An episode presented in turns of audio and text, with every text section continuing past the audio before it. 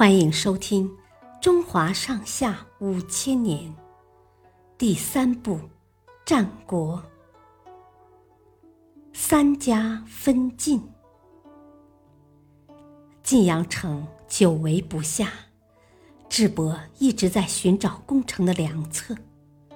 一天，他在晋阳城外查看地形，看到晋水从晋阳城东北角流过。忽然想到了一个好主意。如果让晋水灌入晋阳城内，不就能拿下这座城池了吗？于是，智伯让士兵在晋水上游筑起大坝，拦住了上游的水。这时恰逢雨季，没几天水坝就满了。智伯命士兵。在水坝上挖了个豁口，大水从豁口处奔腾而下，直冲向晋阳，灌进了城里。很快，晋阳城中的房子都被淹了，百姓们不得不爬到房顶上避难，连做饭都要把锅挂起来。他们都恨透了智伯，宁愿被淹死。也不肯投降。这天，智伯带着韩庚子和魏桓子到晋水边查看水势。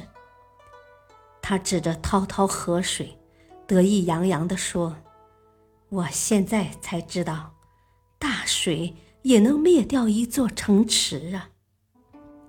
这句话让韩庚子和魏桓子暗暗心惊。因为韩和魏的都城都有河流经过，今天智伯能用水淹赵家的晋阳城，说不定明天就能用水淹了他们的都城。于是二人对智伯起了戒备之心。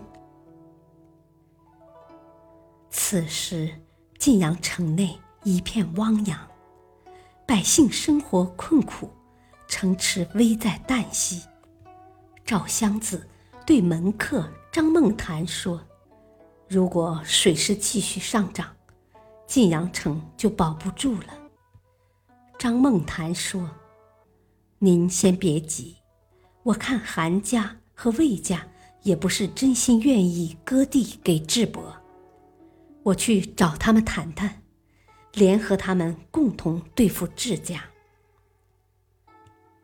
当天晚上，张梦谈偷偷出了晋阳城，找到了韩庚子和魏桓子，对他们说：“你们一定知道唇亡齿寒的道理。今天智伯率韩魏之兵攻打我们赵家，等赵家灭亡了，下面就轮到你们了。”韩庚子和魏桓子。本就对智伯有了异心，所以一经劝说，便决定与赵家一起对抗智伯。第二天夜里，智伯正在兵营里睡觉，忽然听到外面传来一阵喊杀声。他睁眼一看，营帐里全都是水，被子和衣裳都湿了。他开始以为是堤坝决口，赶紧叫士兵去抢修堤坝。可不一会儿，水势越来越大，整个兵营都被淹了。原来是赵襄子在韩魏两家的配合下，悄悄杀了看守堤坝的士兵，用灌晋阳的大水灌了智伯的大营。紧接着。战鼓齐鸣，赵、韩、魏三家的士兵划着小船一起冲杀过来。智家的士兵猝不及防，被杀死、淹死者不计其数。智伯惊慌不已，赶紧划小船逃跑，但他没跑出多远，就被赵襄子和韩魏两家的兵马。捉住了。随后，智伯被杀，智家也随之灭亡了。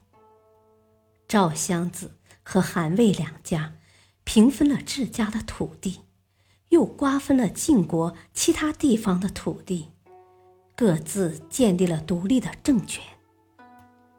公元前四零三年，周天子威烈王正式封赵、韩、魏三家为诸侯国。从此，晋国在历史上消失了。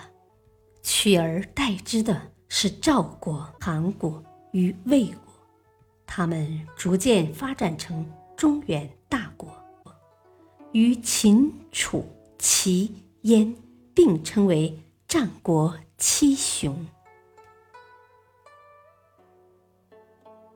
谢谢收听，再会。